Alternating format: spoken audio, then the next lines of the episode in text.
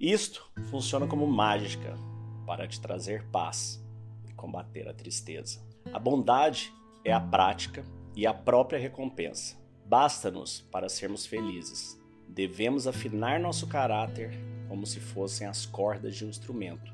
A bondade é o sutil reajuste do nosso caráter durante a vida inteira. Epiteto. Eu acho muito bonita essa parte da arte de viver de Epiteto, que hoje em dia nós perdemos muito da nossa autenticidade, né? Não sei se hoje em dia, porque também quando você lê as cartas de Sêneca, a gente vê que sempre existiu, né? Mas o que acontece é que nós somos muitas vezes emulados por valores deturpados da sociedade, né? Impostos pela mídia, impostos pela moda, impostos por tantas coisas que são absolutamente sem valores, são absolutamente vazias e que de repente a gente se sente, né, obrigado a viver de acordo com aqueles padrões. E aqueles padrões na grande maioria das vezes, são simplesmente ridículos, não tem nenhum sentido, além de muitas vezes um sentido comercial a ser explorado por algum grupo específico que quer te levar para aquele lado. E a gente se perde, a gente se perde no meio de tanto estímulo, a gente se perde no meio de tanta barulheira da mídia, de tanta notícia no Instagram, no WhatsApp. Isso vai nos trazendo ansiedade, isso vai nos trazendo tristeza, isso vai nos trazendo angústia. Ansiedade é quando nossa mente está muito no futuro, quando a nossa mente está focada no medo, no medo do que não temos, no medo do que poderemos não ter, nas coisas que não controlamos.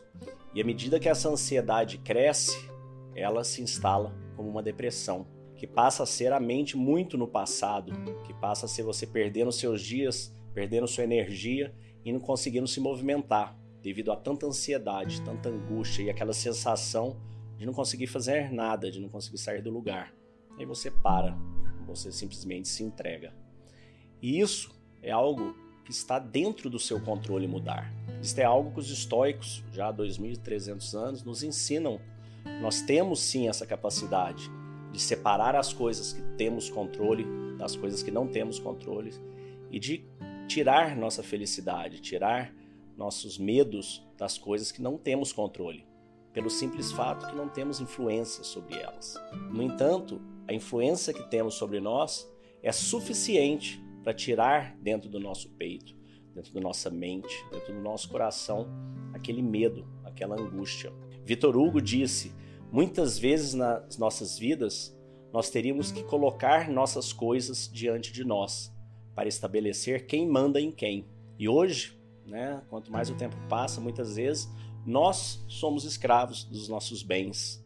Nós somos escravos daquelas coisas que achamos que precisávamos comprar, trabalhamos, compramos e depois ficamos escravos de ter que trabalhar mais e comprar mais. Recentemente eu assisti uma série muito interessante que chama 1923.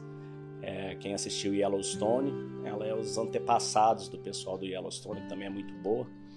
E dentro dessa série, é, em 1923, na, em Montana, nos Estados Unidos, aquela época que estava mudando, né? Pré-Segunda Guerra Mundial, as cidades estavam chegando, a energia chegando, e os cowboys, os fazendeiros da região, foram para a cidade, onde tinha chegado, tinha acabado de chegar a energia, a luz elétrica. E quando lá estavam, eles viram, né, o pessoal anunciando que estaria chegando a, a, luz e tudo, e já tinham empresas lá, que na época eles não vendiam, eles alugavam máquinas de lavar roupa, máquinas de lavar prato, o chuveiro elétrico, né, várias coisas ali. E foi, achei muito interessante o diálogo, né, que um, um dos fazendeiros da época chegou, nunca tinha visto nada daquilo, falou: "Para que que serve essas máquinas todas?" Eles falaram: "A gente te aluga." Ele falou: "Mas vocês alugam essas máquinas para a gente ficar te comprando a energia também, né?" Ele falou: "Sim, a gente aluga." Ele falou: "Mas para que que eu não vou ter uma máquina de lavar? Para que que eu, que que eu vou fazer com uma máquina de lavar prato ou de lavar roupas, né?"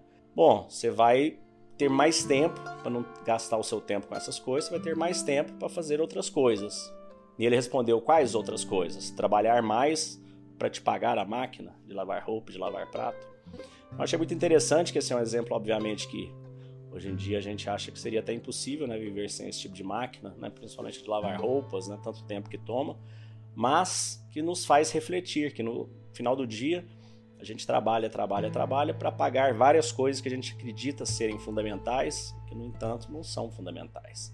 Só que mais uma vez, né, como disse Victor Hugo, A gente tem que colocar nossas coisas diante de nós para estabelecer quem manda em quem. E muitas vezes, a hora que a gente vai olhar isso, a gente percebe que nossos bens estão mandando em nós e não nós nos nossos bens. Dentro do estoicismo, Marcos Aurélio ainda disse o conceito de simpatia, né, onde estamos todos conectados, ou seja, o que faz bem à colmeia faz bem à abelha, o que faz mal à abelha faz mal à colmeia. Isso nos traz de volta para o início desse episódio, né? Da bondade. Da, a bondade é a prática e a própria recompensa. Ou seja, a gente tem que tirar das nossas vidas todos esses barulhos externos, todas essas coisas que não importam e focar na única coisa que importa, que é como desenvolvemos nosso caráter, nossas virtudes, como ajudamos ao próximo, como praticamos o bem à sociedade. Isto é o que realmente importa. A máquina de lavar, a máquina de passar, nada disso tem importância alguma. Nada disso irá te acompanhar quando partir desta vida. Então, fica com você essa reflexão. Eu te convido a vir conosco conhecer o chamado estoico, aplicar esses conhecimentos milenários em sua vida e encontrar uma vida de muito mais tranquilidade, paz, propósito e serenidade. Eu te desejo um dia de abundância e paz. Fique com Deus. Léo, eu venho por meio desse depoimento aqui te agradecer imensamente, pois a forma como você fez é criar esses, essas sete lentes do conhecimento histórico, nos ajudando a penetrar nesse conhecimento, a, a utilizá-lo no nosso dia a dia, está me ajudando muito a superar essa fase, fase de término de relacionamento, fase difícil, onde a gente sofre muito, onde é difícil. Estou aqui para agradecer pela imersão, por esses sete dias de, de encontro. Realmente foi uma semana maravilhosa, pelas meditações eu realmente precisava dessa, dessa pausa na minha vida. É, meu nome é Leandro Sarrico, tenho 43 anos, sou de São Paulo, capital, sou empresário. Queria agradecer, agradecer o Léo Simão, que é, trouxe para a gente uma ferramenta e uma filosofia maravilhosa, de uma forma tão prática, assim, de uma forma que nos traz é, uma transformação imensa assim, para a gente aplicar no nosso dia a dia, tanto na parte profissional como na parte pessoal também. Né? Passando aqui rapidamente para deixar meu agradecimento.